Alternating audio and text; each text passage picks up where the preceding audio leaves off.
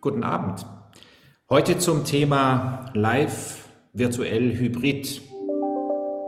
Alles wird anders, alles wird digitaler, so heißt es oftmals. Die 20 letzten Monate haben viel verändert, natürlich auch Events, so wie wir heute Abend ja auch wieder online diskutieren und nicht wie früher eigentlich nur ähm, uns zusammenfinden, um eine Diskussion zu, finden, äh, zu führen. 2020, um ein paar Zahlen zu nennen, haben neun von zehn Veranstaltungen nicht stattgefunden. 27 Prozent der Eventanbieter und 13 Prozent der Veranstalter betrachten hybride und räumlich verteilte Events als zukunftsweisend oder wahrscheinlich auch die Zukunft. Aber 60 Prozent der Eventanbieter und 65, 75 Prozent der Veranstalter sagen, es geht auch noch besser. Jetzt ist die Frage, was wir heute auch diskutieren wollen, ob diese Effekte auf die Kommunikations-, Marketing- und Vertriebsevents einen nachhaltigen Veränderungseffekt auch mit sich bringen oder ob das wie 2008, 2009 kurzfristig war und wie dann letztendlich, wenn auch außenrum alles normal wieder wird, wir uns auch wieder mit den alten Events beschäftigen werden. Wir selber, ich habe es schon kurz angerissen, haben in den letzten 20 Monaten über 70 Online-Diskussionen gemacht. Der Vorteil war schlichtweg, dass es natürlich viel weniger Aufwand ist, auch als äh, Diskutant mit auf die Bühne zu gehen, weil ich kann zu Hause sitzen bleiben und das ganz einfach mitmachen und die Welt kann zuhören, in Anführungsstrichen. Zusätzlich haben wir begonnen, als Alpha-Zirkel auch unsere Live-Events, die ja wieder angefangen haben zu streamen, das heißt tatsächlich hybrid zu werden. Aber es gibt eben auch noch Optimierungspotenziale und die Frage, wo gehen wir wirklich hin in der Zukunft? Also wie sieht die Zukunft aus? Das will ich heute diskutieren mit Dr. Christoph Steger. Er ist Chief Sales Officer der Engel Holding GmbH und treibt die Digitalisierung der Vertriebskanäle im Unternehmen voran. Engel ist Weltmarktführer im Bereich Spritzguss und ist in über 85 Ländern vertreten, hat 6400 Mitarbeiter und über 1,1 Milliarden Umsatz. Und ein kleiner Zusatz, ähm, ist mir wirklich nicht unbekannt, weil wir früher als Automobilzulieferer Engel sehr häufig verwendet haben. Insofern freut es mich wirklich sehr, dass er heute dabei ist. Herzlich willkommen. Danke vielmals. Ja, freut mich auch, dass Engel in guter Erinnerung geblieben ist. Die grüne Maschine ist in guter Erinnerung geblieben, ja. ich sehe sie auch heute noch häufig. Dann Christoph Hütte, er ist Managing Director und Co-Founder von Invitario. Er hat über 15 Jahre Erfahrung in der Digitalisierung von Unternehmensprozessen, unter anderem für Red Bull, Allianz, Siemens und gilt als Experte für CRM, Marketing, Automation und Eventmanagement. Also das Thema, was wir heute auch in der Tiefe diskutieren wollen. Herzlich willkommen. Vielen Dank für die Einladung. Leider. Dann, Einladung. Gerne.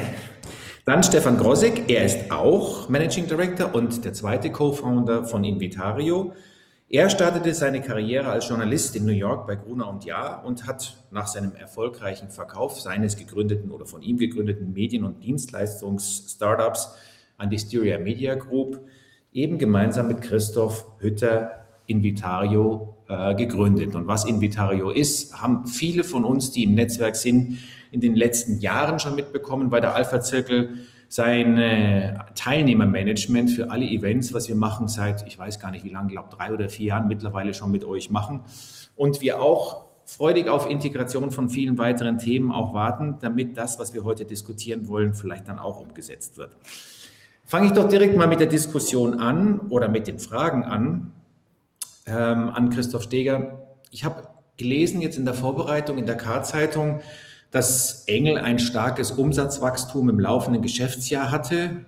Also habt ihr ja wohl einiges auch in der Pandemie richtig gemacht. Das wird sicherlich nicht nur die Online-Diskussion gewesen sein oder die Online-Messe, aber sie hat sicherlich auch einen Effekt gehabt, denn das Thema haben wir in einigen Diskussionen im Alpha-Zirkel in den letzten Monaten schon immer wieder diskutiert. Wie kann ich tatsächlich einen Messeauftritt auch in eine elektronische Welt überführen? Was kann da Augmented oder Virtual Reality dazu beitragen, damit ich gut verkaufen kann? Wie hat das bei euch sich verändert, seitdem ihr nicht mehr auf Messen gehen konntet? Und wie habt ihr das aufgefangen? Ja, ich glaube, das ist, das ist ein, ein, ein, ein mehrdimensionaler Approach. Und natürlich haben, hat uns auch das, das Ende der Messen und das Ende der Reisemöglichkeiten zuerst einmal relativ stark getroffen, wobei wir, äh, du hast schon erwähnt, ja Gott sei Dank in 85 Ländern direkt vertreten sind und damit auch vor Ort wesentlich äh, unsere, unsere Bestrebungen vorantreiben konnten, für unsere Kunden da zu sein. Das war sicher sehr wichtig. Was aber von Anfang an dann für uns eine relativ klare Entscheidung war, noch bevor wir alle irgendwie im Klaren darüber waren, dass wir mehr oder weniger zwei Jahre lang keine, keine physischen Messen mehr erleben werden, ist, dass wir die, die, den Zwang der Stunde zur Gunst der Stunde wandeln müssen und haben äh, mit, mit März 2020, und das ist jetzt doch schon eine, eine gewisse Zeit her, begonnen, unseren virtuellen Auftritt äh, zu entwickeln. Wir haben ja vorher keinen virtuellen Auftritt gehabt. Wir waren zwar mit einer Homepage präsent und sind natürlich in den sozialen Medien präsent, aber am Ende des Tages tatsächlich ein Verkaufsgespräch oder vielleicht sogar eine, eine, eine, eine, eine, eine Kaltakquise, äh, ohne das, das Präsenzsein vor Ort voranzutreiben, das war für uns nicht vorstellbar. Wir haben relativ schnell dann erkannt, dass Bestrebungen von Messeveranstaltern, hier irgendwie in die virtuelle Welt einzutreten, halbherzig sind. Das muss man ganz klar sagen. Also die Veranstalter von physischen Messen haben das definitiv ja bis zum gewissen Grad äh, der, der, Situation geschuldet äh, betrieben, aber die, der große Push war da nicht dahinter. Und so haben wir dann eben im März 2020 begonnen, unseren eigenen virtuellen Auftritt äh, zu bauen. Mit anderen Worten, was haben wir gemacht? Wir haben einen virtuellen Showroom ähm, begonnen aufzubauen, indem wir äh, über, über die, die 3D-Renderings tatsächlich Anwendungen so weit äh, hinbekommen haben, dass man am Ende des Tages in diesem virtuellen Showroom mit dem Kunden gemeinsam um Maschinen herumgehen konnte, um sich Anwendungen anschauen konnte, die Abläufe wirklich beobachten konnte, äh, nicht nur aus drei Blickwinkeln, sondern wirklich aus, aus nahezu jeder Sichtweise auf das Ganze hineingehen konnte. Und dieser Showroom, der ist inzwischen auf über 30 Maschinen, über 30 Anwendungen angewachsen. Und was begonnen hat als, als Vehikel, um die 2020 größte Messe in Europa, die damals ausgefallen ist, die Fakuma zu kompensieren, ist inzwischen ein echtes Asset im Zuge der Verkaufs, äh, Verkaufsgespräche vor Ort beim Kunden. Das heißt, dieses Asset wird inzwischen auch von Verkäufern, die früher mit ein paar Papierbroschüren zum Kunden quasi und ein paar PowerPoint-Folien sehr intensiv genutzt, um dem Kunden die, das, das Leistungsspektrum überhaupt einmal näher zu bringen. Man darf nicht vergessen, es gibt ja fast nichts, was man im Spritzkurs nicht mit einer Engelmaschine machen kann. Und äh, eine so große Messefläche wird es nicht geben. Ähm, das ist auch unbezahlbar und wir haben hier tatsächlich die Kommunikation dorthin weiter verändert, dass wir heute hybrid sind. Wir sind hybrid im, im, im tagtäglichen Auftritt, aber auch im Messeauftritt. Wir haben heuer auch schon zwei Hybridmessen durchgeführt. Also schon ein relativ großer Wandel. Ist denn dann eigentlich in Zukunft eine Fakuma dann immer auf der Tagesordnung unbedingt sein muss, oder nimmt dann auch tatsächlich die Bedeutung von dieser Messe ab? Naja, ich, ich glaube, dass die physischen Messen in Zukunft durchaus wieder die Bedeutung haben werden wie in der Vergangenheit. Und man hat das ja auch gesehen, die Fakum hat in diesem Jahr erstmal also wieder stattgefunden. Jetzt war der Besucherzustrom definitiv nicht so hoch, wie es in der Vergangenheit war, was aber auch gewissen Reiserestriktionen nach wie vor ähm, äh, zu Lasten zu legen ist. Ähm, aber am Ende des Tages, und das ist auch etwas, wir kommen dann wahrscheinlich eh noch später dazu, es hat sich durchaus auch eine, eine gewisse Ermüdungserscheinung bei Besuchern von rein virtuellen Veranstaltungen gezeigt. Das heißt, die haben auch keine Lust mehr gehabt, nur im Büro vom Bildschirm zu sitzen, äh, sondern sie haben sich auch darüber gefreut, sich wieder einmal physisch zu treffen, äh, vielleicht auch einmal eine Maschine wieder anzugreifen, aber auch die Möglichkeit zu haben, über den virtuellen Showroom weit über das, was auf einem Messestand gezeigt werden kann, hinaus reinzugehen.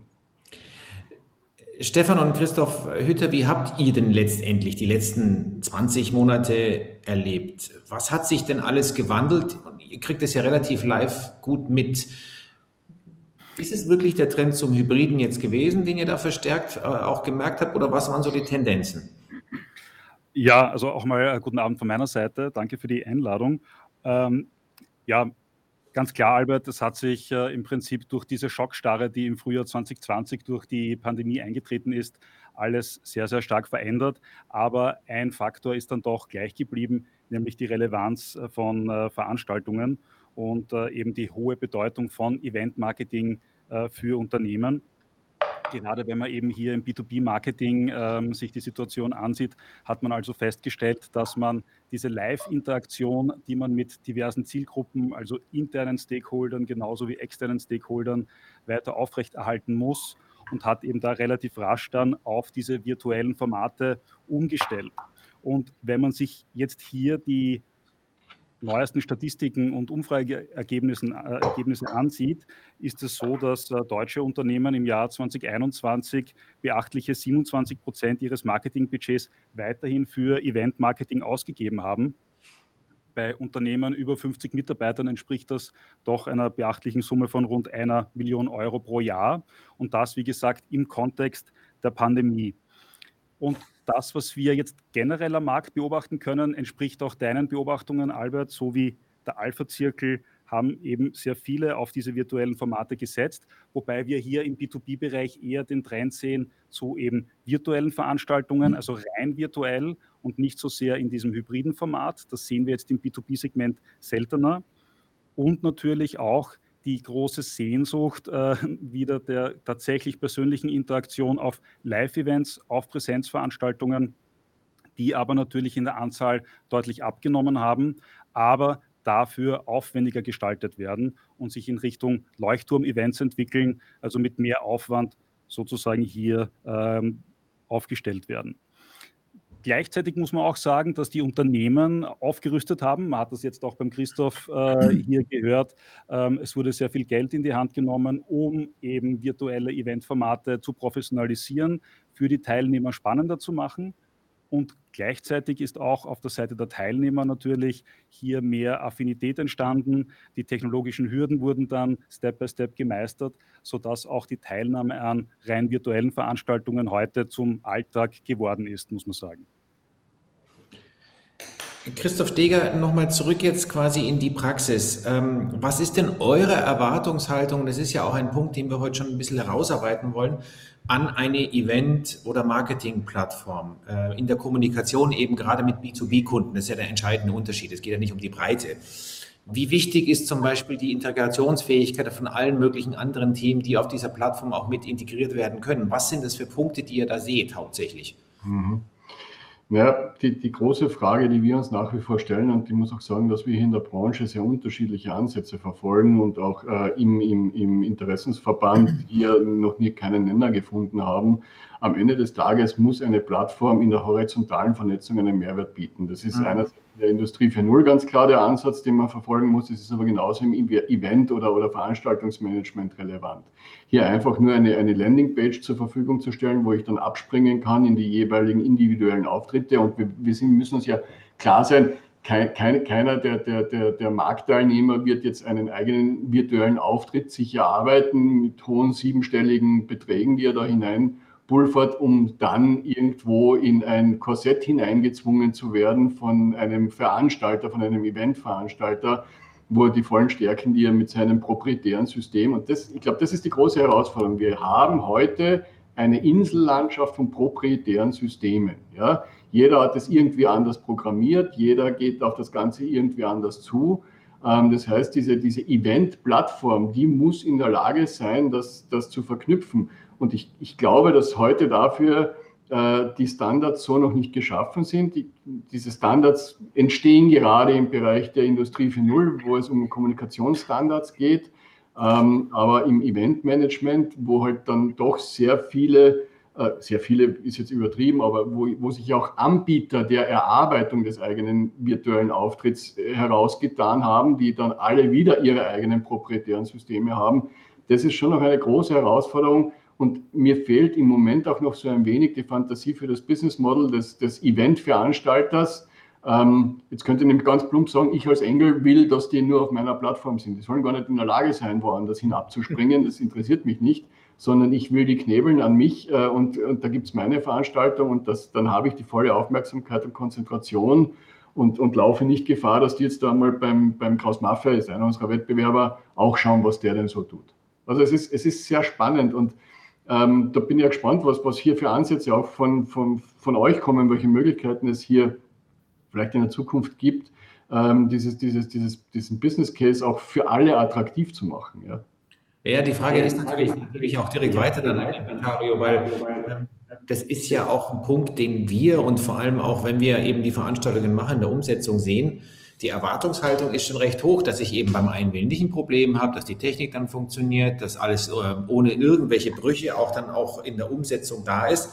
Nur ist da bei vielen Stellen ja noch ein, ein relativ weiter Weg. Ich meine, da werde ich nicht der Einzige sein, ähm, Christoph und, und Stefan, der da immer wieder bohrt und fragt, wieso geht das nicht und wieso kann das nicht irgendwie integriert sein und wieso kann ich nicht, äh, oder besser gesagt, wie verhindere ich das wieder bei uns, nervig die Leute anrufen, ich komme da nicht rein. Also was merkt ihr da für einen Druck bei euch? Und dann natürlich in der Folge die Frage, was macht ihr jetzt dagegen? Mhm. Also das darf ich beantworten. Ähm, von Invitario-Seite her haben wir uns schon von Anfang an, noch lange vor der Pandemie, also seit der Gründung an, haben wir uns immer um das Thema Event-Kommunikation gekümmert. Also alles, was die Bewerbung, die Einladung zu einem Event, die Registrierungsprozesse, die Reminder, die Kontaktpunkte vor einem Event, äh, wie auch die Follow-ups nach einem Event gekümmert. Wir haben uns natürlich auch um äh, immer stärker auch bei Live-Events um Kontaktpunkte, um messbare Kontaktpunkte, die man am Event erfassen kann, ähm, um Lösungen hierfür gekümmert. Also der Klassiker wäre Check-in am Event oder Check-in zu, zu einer Session auf dem Event, also dass man einfach erfasst, wer hat dann tatsächlich woran teilgenommen oder möglicherweise vielleicht auch, wer hat auf einem Messestand ähm, ein Gespräch geführt. Worum wir uns, ähm, wir, wir selbst haben daher auch aus dieser, aus dieser Überlegung heraus und aus dieser Logik zu Beginn der Pandemie uns gefragt, welchen Mehrwert können wir jetzt für unsere Kunden stiften? Weil wir haben uns in der Vergangenheit eben nicht um den Event an sich gekümmert. Wir haben nicht Eventmanagement mit unserer oder unsere User haben nicht Eventmanagement in unserem Tool gemacht äh, bei Live-Events und sie werden es vermutlich auch nicht mit virtuellen Events, äh, äh mit, bei den virtuellen Events machen. Und wir, wir haben daher relativ rasch uns dazu committed, uns dazu entschieden, ähm, unseren Kernkompetenzen äh, treu zu bleiben, also die Event-Kommunikation vor, während und nach einem Event, die Kontaktpunkte abzubilden, aber für das Managen des Events an sich, also des virtuellen Events an sich, die Integration von externen Tools voranzutreiben. Wir haben nämlich äh, auch äh, festgestellt, dass es, also wir sehen es ja hier jetzt gerade im Gespräch, Christoph Steger hat jetzt sozusagen ein Eventformat, die Messe, erwähnt, das ähm, ein virtuelles Eventformat ist, aber das jetzt sehr wenig gemein hat mit diesem Eventformat, in dem wir uns jetzt hier gerade befinden. Ähm, und hier ein Tool zu schaffen, das alle ähm, Probleme und alle Anforderungen adressiert, die B2B-Unternehmen bei ihren Events haben, halten wir für schlicht einfach nicht umsetzbar. Deswegen ist unser Fokus der, dass wir eine Art Hub anbieten wollen, wo man einerseits unterschiedliche Event-Tools bei uns äh, integrieren kann. Wir gleichzeitig alle Kontaktpunkte ähm, steuern und abbilden können, mhm. auch einen wirklich konsistenten Kommunikationsprozess über alle Eventarten hinweg ähm, bieten können. Kleiner Nebensatz, was nämlich all die Zooms und MS Teams und wie sie alle heißen mögen, äh, Produkte nicht gut können, ist eben genau diese Registrierungs- und Anmeldeprozesse davor, die schauen oftmals wirklich nicht sehr schön aus und, und die, die Fähigkeit, da sozusagen CI-konform mhm. und unternehmenskonform zu kommunizieren, können oftmals nicht abgebildet werden. Das ist eher so ein Nebenthema für diese Tools, was unser Hauptthema ist. Also wir bieten sozusagen diese Integration von externen Tools an und gleichzeitig ähm, gehen wir ganz stark in die Richtung, unser Tool wiederum stärker integrierbar zu machen bei bestehenden Software-Stacks, bei unseren Kunden, bei unseren Unternehmen. Das heißt, Anbindungen an Salesforce, an CRMs, an Marketing Automation Tools, an Privacy Tools, sodass wir wirklich äh, uns langsam hin entwickeln zu einem quasi Event-Hub für alle Arten von Events von unseren Kunden, also von, von Unternehmen. Ja, dazu ist ja sicherlich auch ein wichtiger Punkt, jetzt gerade wenn wir jetzt die Veranstaltung von heute sehen oder auch dann äh, irgendein ein, ein Informationsangebot, was auch Engel dann für, für Kunden auch macht, dass ich, wenn ich einlade über das Tool, natürlich auch gleichzeitig die Access Control dann auch verbinde mit dem, wo ich dann über diese Plattform ich das Ganze auch dann mache, also wie jetzt die Integration bei euch von Zoom und solche Themen. Ähm, genau. Das ist natürlich für jeden Außenstehenden deutlich einfacher, nehme ich an. Genau, also ähm, es ist einfacher, es sozusagen der Empfänger ist, ist die Welt auch schon gewohnt, er kennt die er kennt, den, er kennt den Absender, es kommt sozusagen im, im, gleichen Design daher. Und was vielleicht auch wichtig ist, gerade für viele Unternehmen in dem Kontext, in dem wir uns auch bewegen, die global aufgestellt sind, die Dependancen haben in, in mehreren Ländern, da geht es ja dann letztendlich auch um die Auswertbarkeit der Kontaktpunkte, die generiert werden auf den Events. Also bedeutet ein Check-in eine Teilnahme an einem Event X im Land A das gleiche wie im Land B oder die Teilnahme an einer Session oder der Besuch eines, eines Messestandes. Und diese Standardisierung dieser, dieser Kontaktpunkte, damit die auch wirklich sozusagen ähm, ja, eben standardisiert an die, an die bestehenden Systeme übergeben werden können und dort ausgewertet werden äh, können und um, um die, um die Marketing-Kommunikationsautomatismen zum Beispiel damit zu steuern. Hm, das ist sozusagen ein wesentlicher Vorteil, auf den wir uns äh, sehr stark fokussieren wollen. Dazu ist ja zu sagen, dass Events ähm, gerade in der B2B-Kommunikation eben das wichtigste ähm, Marketinginstrument äh, darstellen. Wir haben vorher gesehen, äh, 27 Prozent der Marketing-Spendings äh, fließen in diesen Kanal. Und bisher waren Events für die meisten Unternehmen eine absolute Blackbox. Ne? Man hat sehr wenige Daten aus Veranstaltungen äh, generiert und vor allem diese Daten dann nicht in anderen Systemen weiterverarbeitet. Mhm. Und das war natürlich ganz ähm, deutlich auch geschuldet äh, den Live-Events, wo es natürlich sehr schwierig und sehr aufwendig ist, Kontaktpunkte oder Datenpunkte zu sammeln. Und äh, durch, den, äh, durch das Aufkommen der virtuellen Events wurde das natürlich ein bisschen einfacher. Ne? Dort werden alle Dinge gemessen, wird jede Interaktion, jeder Kontakt wird ähm, aufgezeichnet. Und unser Ansatz ist jetzt jener, eben alle Daten, die auf Veranstaltungen erfasst, äh, erfasst werden können, unabhängig vom Kanal, also ob live, hybrid oder rein virtuell. Wir wollen diese Daten dann für Unternehmen nutzbar machen und über unser Hub äh, bereitstellen. Und das ist das, woran wir gerade ähm, sehr intensiv arbeiten. Naja, das ist ja genau der Punkt, den ich meinte. Das ist ja relativ interessant, wenn ich eben ein Hybrid-Event mache. Ich habe die Access Control bei, dem, bei den Präsenzgästen über, über das System Invitario. Ich habe letztendlich dann aber auch die Access Control, wer kann sich einwählen, wenn da eine gute Integration mit irgendetwas online auch funktioniert. Und dann kann ich natürlich noch den gesamten Datensatz verwenden, wenn das wirklich integriert funktioniert. Genau, ja. Wenn ich jetzt mal so ein bisschen wieder in die Zukunft aufschaue, also wie sieht Marketing in der Zukunft aus? Ähm, Christoph Steger, ich meine, dieser, der Effekt, den wir alle ja gerne mitgenommen haben, und das bestätigt eigentlich fast jeder Unternehmer, ist, dass durch mehr Online und, und mehr Hybrid natürlich weniger Kosten auch entstehen können, auch wenn ich natürlich erstmal ein Anfangsinvest habe. Aber Reisekosten gehen deutlich nach unten. Ähm, ich kann im Nu irgendwo auf der ganzen Welt in den 85 Ländern, wo Engel auch vertreten ist, alle erreichen gleichzeitig. Und die Sprache ist dann sicherlich auch kein Problem, weil alle dann in diesem Fall auch Englisch sprechen. Damit eine größere Reichweite erreiche. Und wenn, was wir kurz angesprochen haben, gerade die Erfolgsmessbarkeit auch gegeben ist, ähm, ja durchaus lauter positive Effekte ich habe. Was hat denn das für einen Effekt auf Vertriebskosten aus deiner Sicht in der Zukunft? Ist eine, ist eine spannende Frage, weil wir uns auch damit wirklich intensiv auseinandersetzen. Äh, du hast recht, Reisekosten gehen einmal tendenziell zurück. Allerdings muss man das auf unterschiedlichen Ebenen betrachten. Die Reisekosten der, der, des mittleren und, und, und Seniorenmanagements, die gehen nicht zurück. Denn wenn in der Vergangenheit äh, jemand hier aus der, aus der Zentrale auf, auf, auf, Führungsebene 1 oder 2 hinausgefahren ist, dann hat das hoffentlich einen guten Grund gehabt und dieser Grund wird auch heute der gleiche sein. Das heißt, für, für, ein, für ein Kennenlerngespräch haben wir unsere, unsere Mitarbeiter vor Ort. Wo die Reisekosten definitiv zurückgehen, ist das Hinzuziehen von Spezialisten zu Projektgesprächen. Da ist es heute akzeptiert, dass ich diese über Teams oder Zoom oder was auch immer man dann halt verwendet, dazu hole. Das war in der Vergangenheit sowohl beim Kunden eher äh, skeptisch beäugt, als auch hier das Teufelszeugs von unseren Technikern nicht gern angegriffen. Ja. Ähm, das, das hat sich drastisch verändert, weil wir heute alle gewohnt sind, in einen Bildschirm hineinzusprechen. ähm, und, und auch zu hören, was der andere sagt. Und wir, wir sind in der Lage, Dinge zu teilen, zu zeigen, zu präsentieren.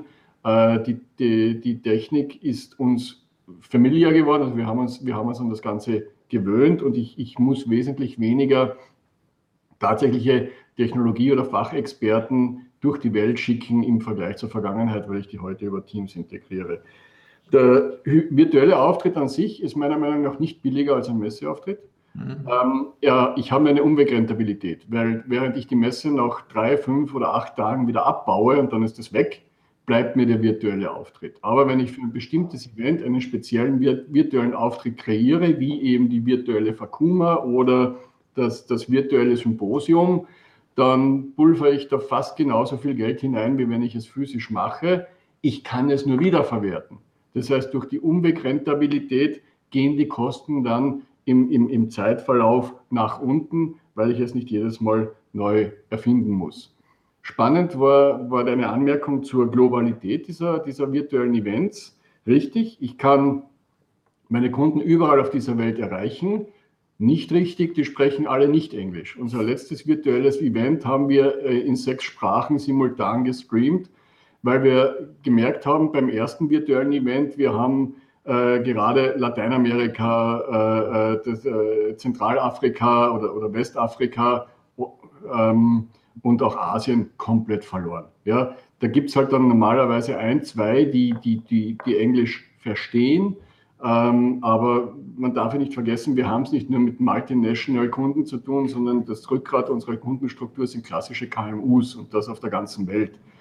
Und die sind es auch gewohnt, in ihrer Muttersprache adressiert zu werden. Das heißt, die Sprachbarriere ist durch die Virtualisierung nicht überwunden, sondern das ist eigentlich ein nicht unerheblicher Aufwand, ein Live-Event simultan zu übersetzen in, in, in sechs, sieben, acht Sprachen, wie viele man dann auch immer äh, machen will.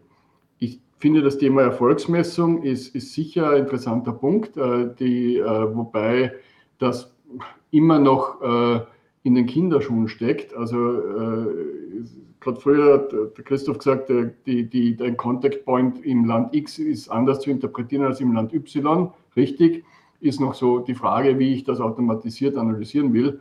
Ähm, da können wir uns dann gerne einmal im Nachgang unterhalten.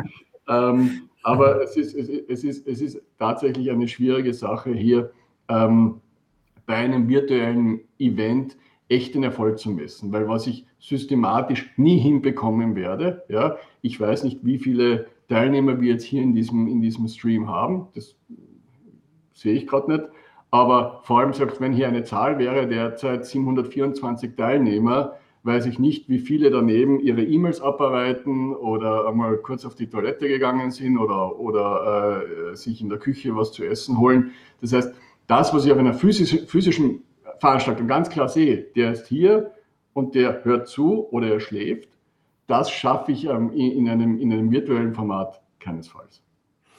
Ähm, Messbarkeit schwierig, aber gibt es schon Online-Transaktionen von Spritzgussmaschinen? Also wie viel wurden jetzt aufgrund einer hybriden Interaktion, oder nicht hybrid, sondern einer reinen Online-Aktion tatsächlich auch verkauft? Kann man das sagen?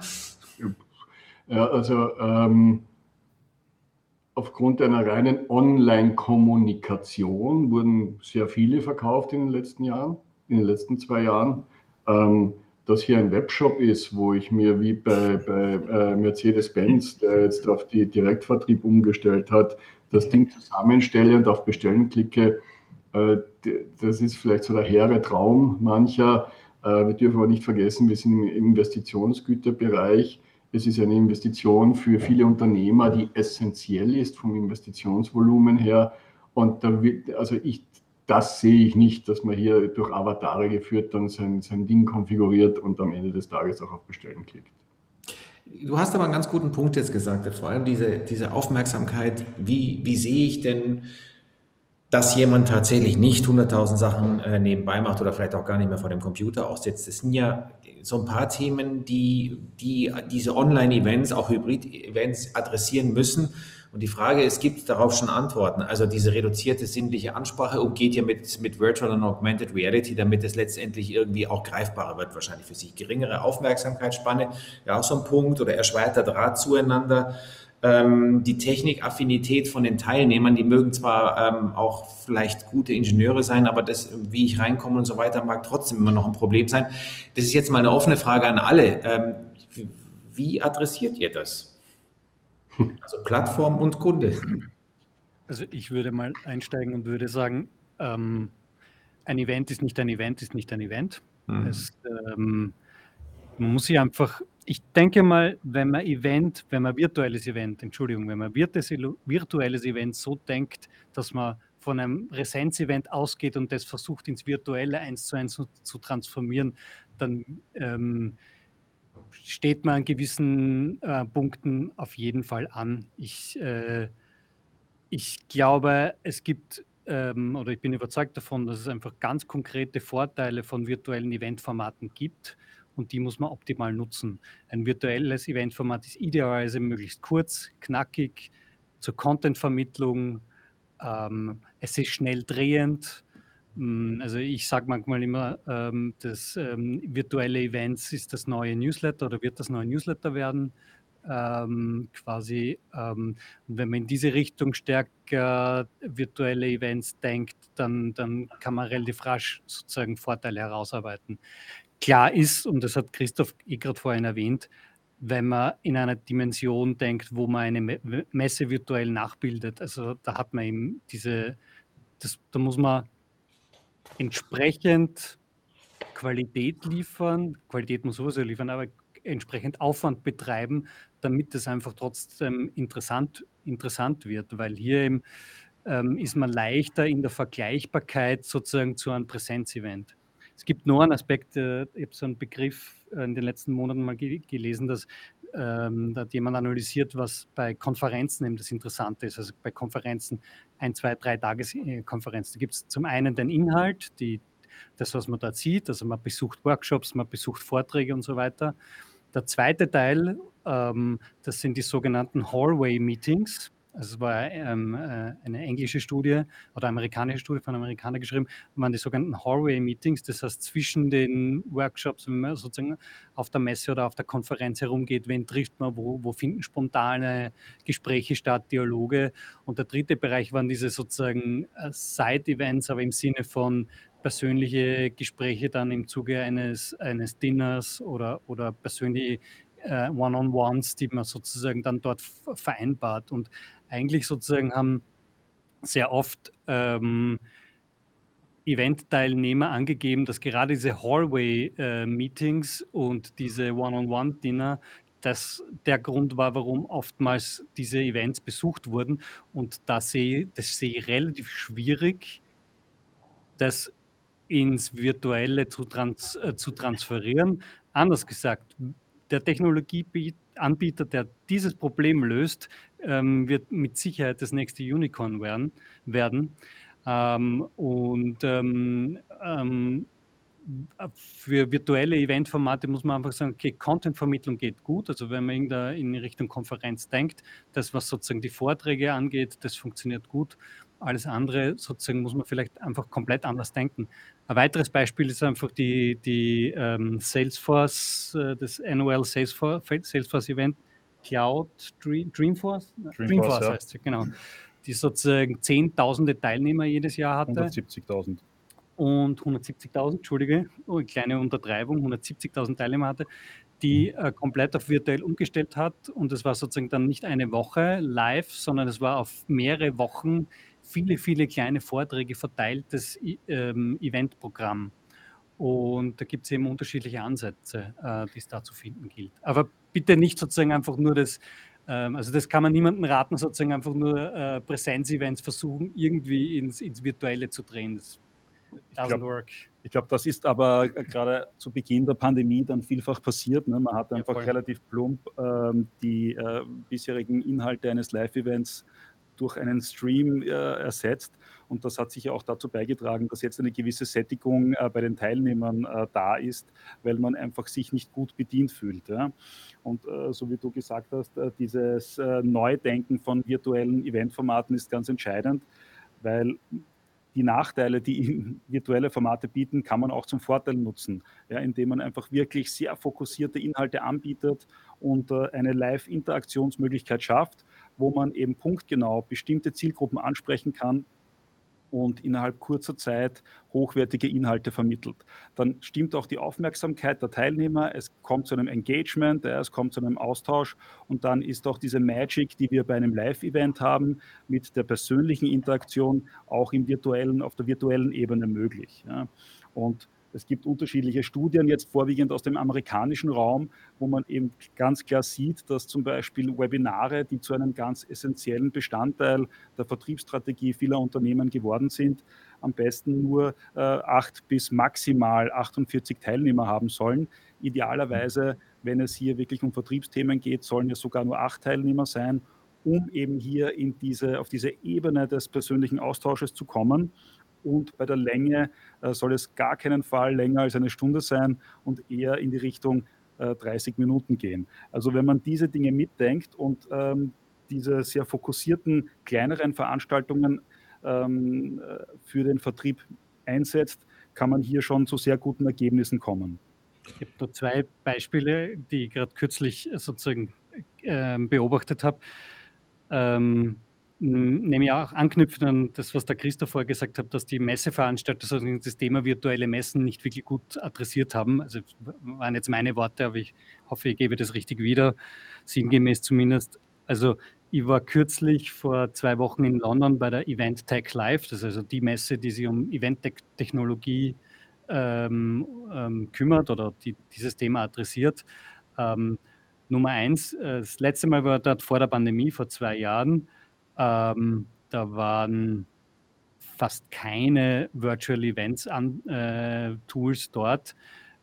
Jetzt, äh, heuer, wie ich reingegangen bin, die erste Halle, die Haupthalle, einer nach dem anderen. Also ich habe, äh, ich weiß mittlerweile nach Recherche, es gibt 180 virtuelle Events-Anbieter weltweit. Und das Interessante daraus, ich habe mit vielen dort gesprochen, und äh, die, die Gründerstory, die, dort mir, die mir dort erzählt wurde, war folgende. Ja, wir sind eigentlich Konferenzveranstalter oder Messeveranstalter und haben also für große Brands äh, Konferenzen und Messen veranstaltet, ähm, Fachmessen und so weiter. Und dann kam die Pandemie und wir mussten alles ins Virtuelle bring, äh, bringen. Wir haben dann sozusagen eine Plattform developed und die bieten wir jetzt als Produkt an.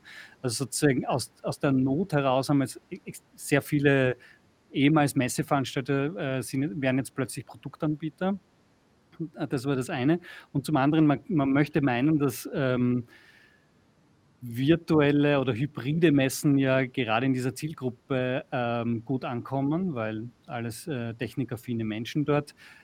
Ähm, der, also der Hybride, es wurde auch vieles gestreamt und, und es gab sozusagen einen, einen Live, äh, Live-Teil, einen Präsenzteil der Messe und es gab einen, einen gestreamten und, und äh, beziehungsweise hybriden Teil und der hybride Teil wurde überhaupt nicht angenommen, wurde eigentlich durch den Veranstalter selbst gar nicht so gepusht. Also sozusagen hinter vorgehaltener Hand hat, hat, jeder der Veranstalter gesagt, dass ihn das relativ wenig interessiert. Es ist einfach so, ich glaube, man muss sich zum einen oder zum anderen komplett bekennen und das wirklich bis in die DNA runter, runter, äh, runterleben.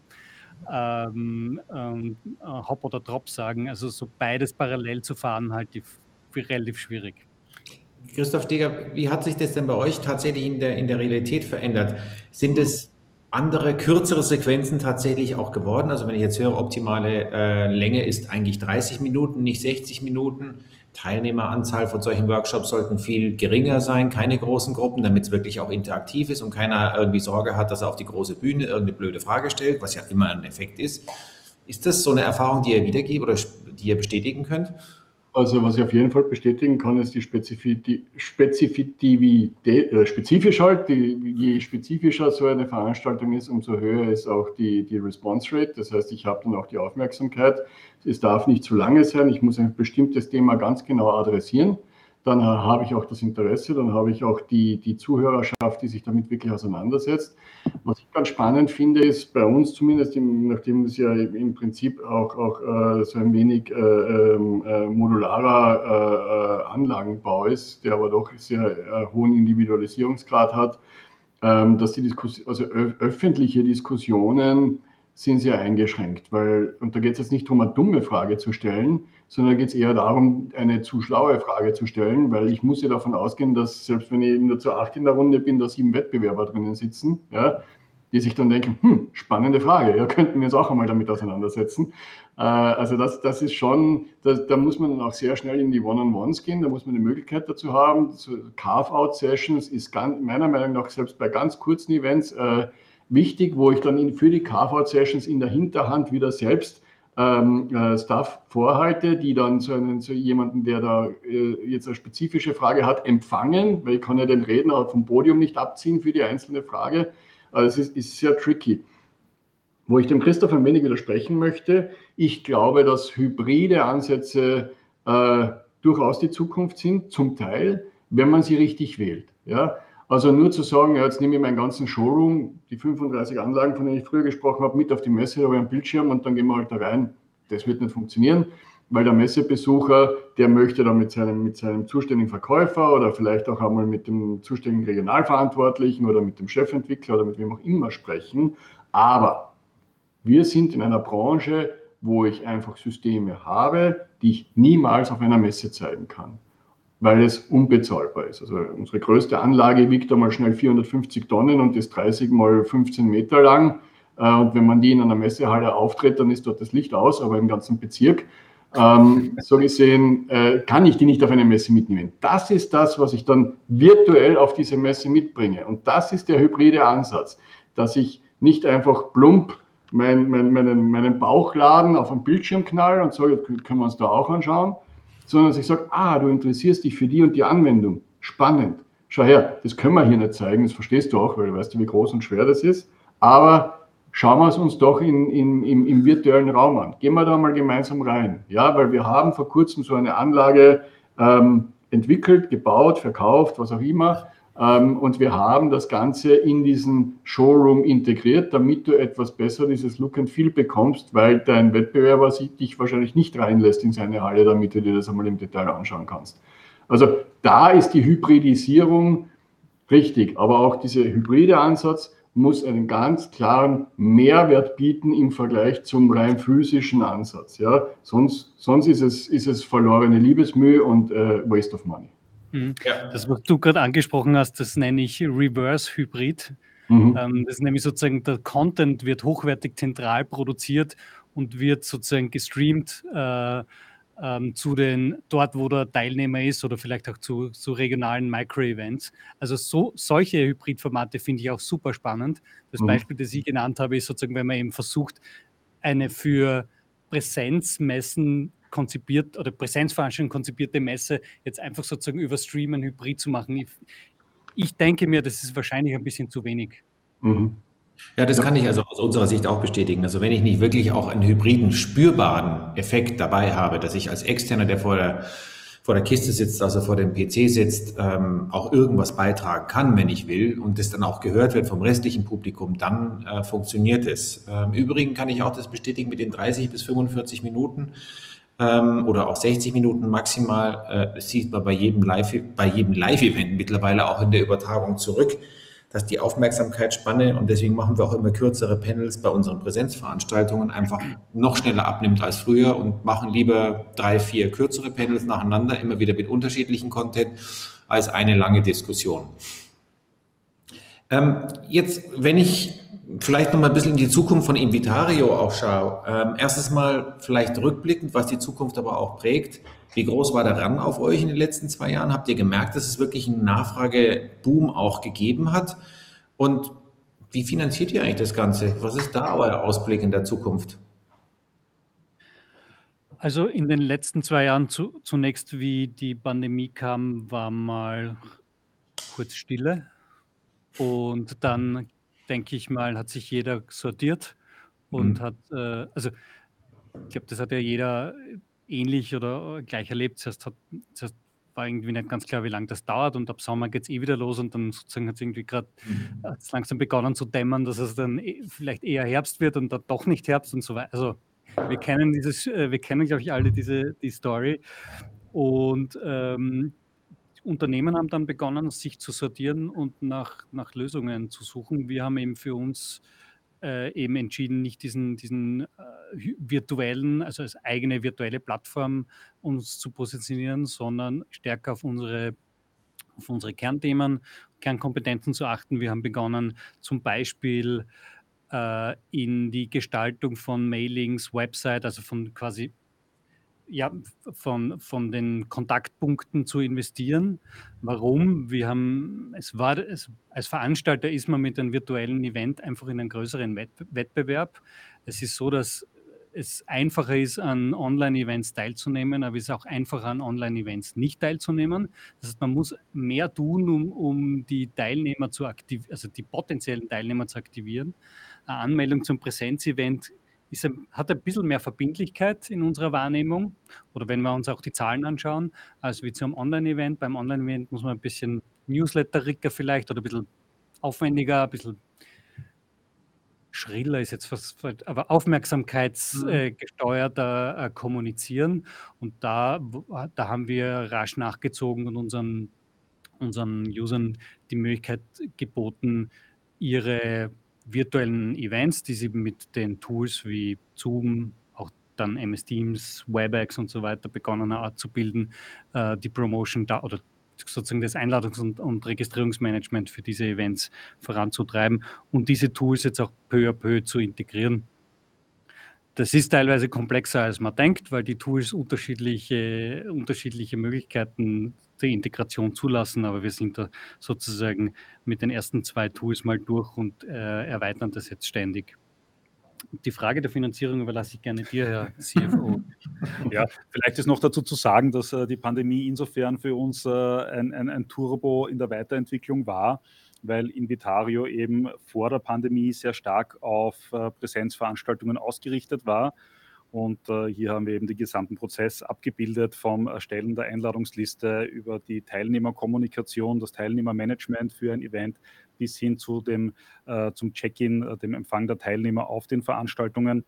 Und äh, jetzt äh, haben wir in den vergangenen eineinhalb Jahren Invitario von einem reinen Tool für Teilnehmermanagement zu einer Event-Marketing-Plattform weiterentwickelt, die eben alle Arten und äh, Eventformate abbilden kann, die ein Unternehmen umsetzt. Und insofern war das eine sehr, sehr spannende Weiterentwicklung, die viel schneller durch die Pandemie erfolgt ist als ähm, ohne dieser äh, sehr ja, anstrengenden Phase. Äh, was die Finanzierung betrifft, äh, sind wir auch sehr stolz darauf äh, zu sagen, dass wir also gebootstrapped sind, äh, wie man so schön auf, auf äh, Neudeutsch sagt. Das heißt im Prinzip abseits von äh, staatlichen Förderungen, die wir natürlich gut nutzen konnten, haben wir das Unternehmen eben Cashflow finanziert aus eigener Kraft. Das heißt, es gibt auch keine Investoren. Ähm, Christoph und ich besitzen nach wie vor 100 Prozent des Unternehmens. Und äh, wir sind mit der Entwicklung da sehr, sehr happy, haben äh, mittlerweile über 100 Unternehmen im Dachraum, äh, die von äh, ich, kleineren Unternehmen äh, wie ähm, zum Beispiel äh, der Wiener Börse bis hin zu Unternehmen ähm, reichen wie äh, zum Beispiel Siemens Deutschland, die uns mittlerweile auf sehr äh, internationaler Ebene einsetzen. Es ist nicht nur Siemens Deutschland, es ist Siemens USA, Siemens UK, etc. Und äh, aber auch auf der anderen Seite Landesregierungen, die äh, uns ähm, einsetzen. Also wir haben ein sehr breites Spektrum an Kunden und ähm, haben mit unserer aktuellen äh, Marktausrichtung, glaube ich, einen guten, guten äh, Punkt getroffen, den wir eben jetzt äh, dann auch äh, mit einer ersten Finanzierungsrunde, die wir planen, äh, hebeln wollen und nutzen wollen. Also, es steht der Zukunft nichts im Wege letztendlich, heißt es für weiteres Wachstum. Das Geld kommt genau. rein. Ähm, wenn man jetzt vielleicht ein bisschen weiter in die Zukunft schaut, in fünf Jahren, wie verkauft Engel? Hm. Hoffentlich nach wie vor gut. Ist mal unterstellt. Aber über welche Vertriebskanäle meine ich? Äh, ich denke, dass, dass die Vertriebskanäle äh, professionalisiert werden, die es heute schon gibt. Ja, das heißt, dass das Thema des, des digitalen Vertriebskanals wird sich äh, massiv hineinentwickeln in den physischen Vertriebskanal. Es wird also äh, noch mehr zu hybriden, äh, hybriden, zu einem hybriden Sales Funnel kommen. Äh, am Ende des Tages glaube ich, dass wir in fünf Na Jahren nach wie vor den physischen Handshake haben werden und nicht nur über Teams uns zuwinken oder hier so, äh, wie man so schön hat, ja, diese, diese, diese Karten hochhält, die ihr alle vorbereitet habt, falls irgendwas nicht funktionieren sollte. Ähm, also ich glaube, dass die digitale Welt in die physische Welt Einzug halten wird und sich dort auch äh, als, als, als ähm, Komplementärgut etablieren wird, aber im, im wirklichen Investitionsgüterbereich, wo ich, wo ich dann doch massive Aufwände betreibe, um so ein Gut zu, anzuschaffen, werden wir auch in fünf Jahren äh, nach wie vor bis zum gewissen Grad im Beziehungsvertrieb sein. Und Invitario wird dann dadurch, dass sie perfekt integrieren, alle Möglichkeiten, die es gibt, äh, in Events, ähm, online, hybrid und äh, offline, zum nächsten Unicorn. Sounds like a plan. wenn, wenn, du das sagst. du hast es ja am Anfang geschildert, dass diejenigen, die das schaffen, es werden. Ja, also diejenigen, die sozusagen diese Hallway-Meetings und so weiter abbilden, auf jeden Fall. Für uns bei Invitario, wir sehen im Grunde drei Trends, die sich ein bisschen sozusagen jetzt durch die, durch die Pandemie eben auch ergeben haben. Das eine ist, es wurden viele Tools angeschafft und es findet sicher die nächsten Jahre eine Art Konsolidierung der Insellösungen, Event-Tools statt. Ähm, die Eventprozesse sind einfach jetzt digitaler geworden. Ich glaube, jeder, der im Event-Marketing, sage ich jetzt mal, arbeitet, im Marketing und B2B-Marketing, ähm, da hat man richtig gespürt, dass sozusagen diese, diese Grenzen bei Events zwischen sozusagen was, was rein live ist und analog und was digital ist, die verschwimmen ein bisschen. Das, sozusagen, äh, das, das mhm. wurde sozusagen die, die, die, die Wahrnehmung von Events wurde digitaler. Das ja. Äh, gibt es ganz viele Beispiele dafür, aber ich bleibe jetzt einmal bei, diesen, bei diesem Satz.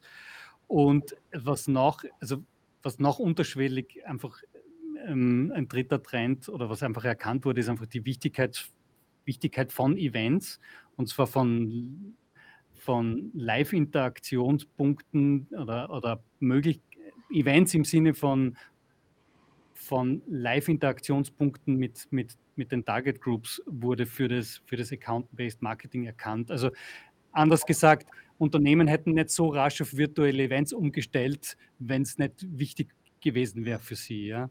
Und wenn man sozusagen diese, diese Trends ein bisschen hernimmt, nimmt, dann, dann sehen wir uns für uns als eine Riesenchance, ähm, da diesen für die Probleme und Anforderungen, die daraus entstehen, äh, Lösung zu, zu entwickeln und, und anbieten zu können.